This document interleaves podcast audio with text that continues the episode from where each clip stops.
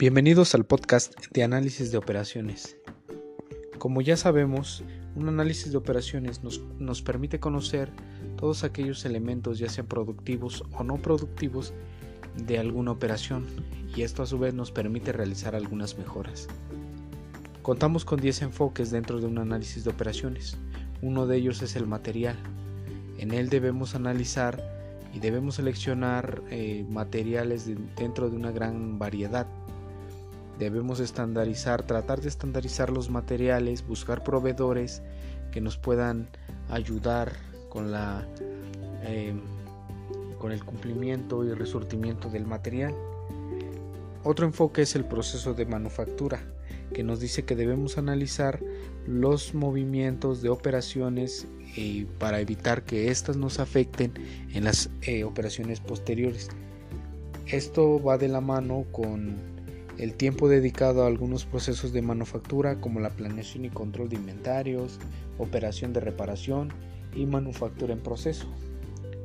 Ah, otro enfoque importante es la preparación del herramental, que va mucho de la mano con el aspecto económico.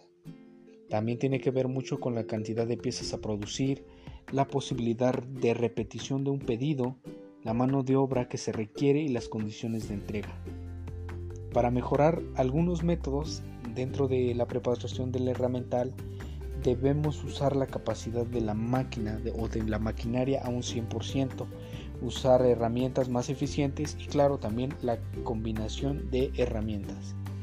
Finalmente las condiciones de trabajo nos dicen que nos pueden ayudar a aumentar la producción.